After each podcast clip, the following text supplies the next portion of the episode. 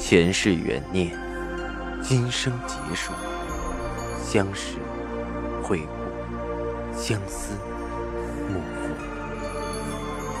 忘川河畔孤等，三生石前许愿，浮华落尽，只余情深入。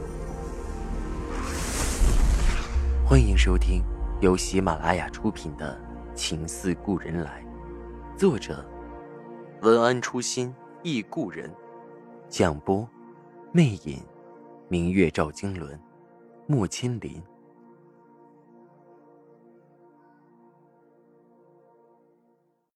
二百三十集。郭秘书在车前的副驾驶坐着，不禁冷哼了声：“杜小姐，孩子跟你可不亲。”杜恒听着郭秘书的讥讽，心里不是滋味。嘴上却没法再说。车越行越远，离开了扬州，奔向西南。两天过去了，田中对赵家老宅的看守越来越紧，更是不许一个人进出。三天的期限即将到来，他已经暗暗想好，程跃锦他势在必得。如果赵世南不同意，他就从赵家人身上一个一个的开始试刀。看看赵世南的骨头到底有多硬。那个晚上也是田中睡得最忐忑的一个夜晚，夜里都半寐半醒，似乎五彩流光的程月锦就在向他招手。本来他该和冈本队长回到城中的临时驿馆休息，但是那晚他实在迫不及待，恨不得刚冒一丝亮光就去见赵世南。他无心回驿馆。就在赵家南屋睡下，南屋原先是柴房，田中也不介意，不拘细节地住了进去。到了后半夜，田中睡得越来越香，即便鼻子里嗅到了烟熏的味道，却全身软绵绵的，好像一点劲儿都没有，怎么也醒不过来。屋外，东桑对柴宇挑眉道：“就你还死心啊？哎，我都跟你说这迷药管用的。”这儿放了几年，也绝对好使。霍家祖上用着迷过马匪呢。柴宇看看屋里的确没有动静，看着屋子渐渐烧了起来，对东桑沉声道：“走，按照少爷的吩咐，叫几个健壮的，把老太太和几个年纪大的族人先抬到西边侧门，那边离这边最远。待会儿趁着守卫松懈，赶紧把人送出去。”东桑点头。这些年，柴宇一直料理外头的生意，而东桑自从和双叶成亲后，便负责着赵家田庄的事项，双叶则只照料着家里，并不在赵家服侍。只是双叶和东桑都是赵家家生的下人，东桑又仍在为赵家办事，便也住在西院的厢房里。这回好些人都说少奶奶回来了。东桑和双叶恰巧到田庄上收租子，回来悔得肠子都要断了。若是这回能逃出去，到了西南，就一定能见到少奶奶了。火越烧越大，门外的日本兵嗅到不对劲，有人跑去报告冈本队长，有人冲进来找着田中，火光烟熏，鸡飞狗跳，一时混乱不堪。柴玉等人趁机抬着赵老太太和几个族人从守备松懈的西门逃走了。又是一把火，赵家的老宅化成了灰烬，而赵家的人却得到了解救。赵世南带着老宅里赵氏宗亲直奔城南而去，如今必须先离开扬州城，哪怕先逃到乡下，也还有一线的生机。赵家的人连夜奔逃。没法驾马车，没法开汽车，此刻这些交通工具都变得奢侈，兵荒马乱，只有一双脚是最可靠的。逃过了重重守卫，第二天上午，一行人终于七躲八藏，辗转到了城东的顾家庄。这里日本人的戒备相对松一些，还有可能以此为瓶口逃离出去。赵家庄有赵家的染房。只是程月锦停产后，这里也破败不堪，还余这几个工人守着染锅，照料着房屋。而郑管事也早已不在染房管事，自从日本人来了后，更是缩在家里不敢出门，只是每天早晨到村头转转放放风，就赶紧又溜达回家。那天他如平常一样从村头回来，脸色却不甚好看。他媳妇看着他问道：“出什么事了？”郑管事犹豫了下，看看坐在灶台边一动不动、双目发呆的小鱼，低声说道。我好像看见赵家的人了，不少呢，十几个人到染房了。看小鱼还是没动静，继续压低声音说着：“老太太似乎也来了，看来城里的日子是过不下去了，城里人都逃到咱这儿了。”说着说着，郑管事的声音有些大，他媳妇赶紧嘘声：“嘘，小点声，别让他听见，又该闹了。”说着，指了指小鱼。郑管事看着呆呆滞滞的小鱼，也不禁摇头噤声。说起赵家，郑管事说不出的滋味。自家聪明伶俐的女儿出去，就变得痴痴傻傻的回来，还怀了个不明不白的孩子，也不知道是谁的种。这笔账他也不知道该找谁去算。找赵家，打死他也没那个胆儿。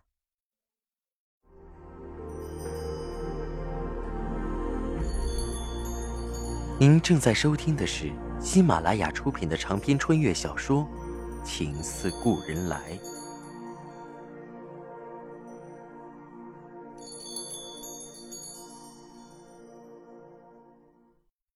赵世南在染房里把赵家的人分成了几路，都集中在一起，太容易被赶上，只有分开才有可能逃得掉。几个年纪大的族人决定不再前行。年岁已经没法让他们再东奔西跑，就留在顾家庄。这里有山头，有池塘，要是日本人也攻进这儿，还有山头能进去避一避，也能找条活路。而赵老太太和赵世南、福林等人将继续南下，去到重庆。商量完毕，赵世南带着赵老太太、福林、柴宇、东桑等人，下午继续赶路。到了傍晚。已经赶到顾家庄南边另一个村头葛村的尽头，即将出扬州的地界，希望似乎就在前面。那夜，郑管事也睡不着，翻来覆去的跟着媳妇说着：“今天看着赵家那些人，心里也不是个味儿。你说荣华富贵算个啥呀？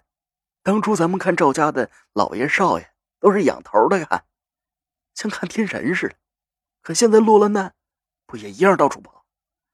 听说下午冲南边的葛村跑了，现在也不知道在哪儿，还不及咱们能睡个安稳觉呢。正管事媳妇哼了一声，把郑管事搭在他身上的胳膊用力推开，冷声道：“嘿，瞧你那点出息！日本人来了，人家还有本事跑，你这是日本人还没来。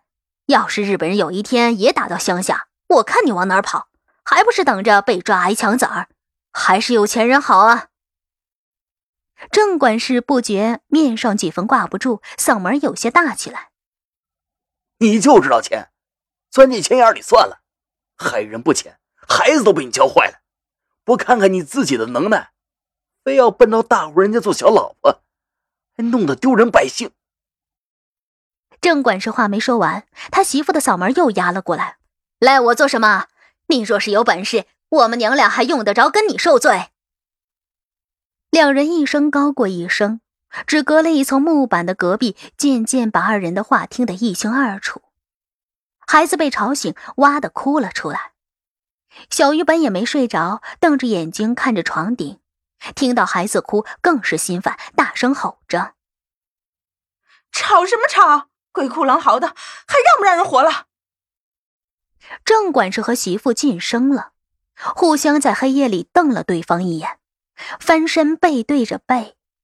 他们不敢惹得小鱼发疯，他们也说不好小鱼到底是疯还是没疯。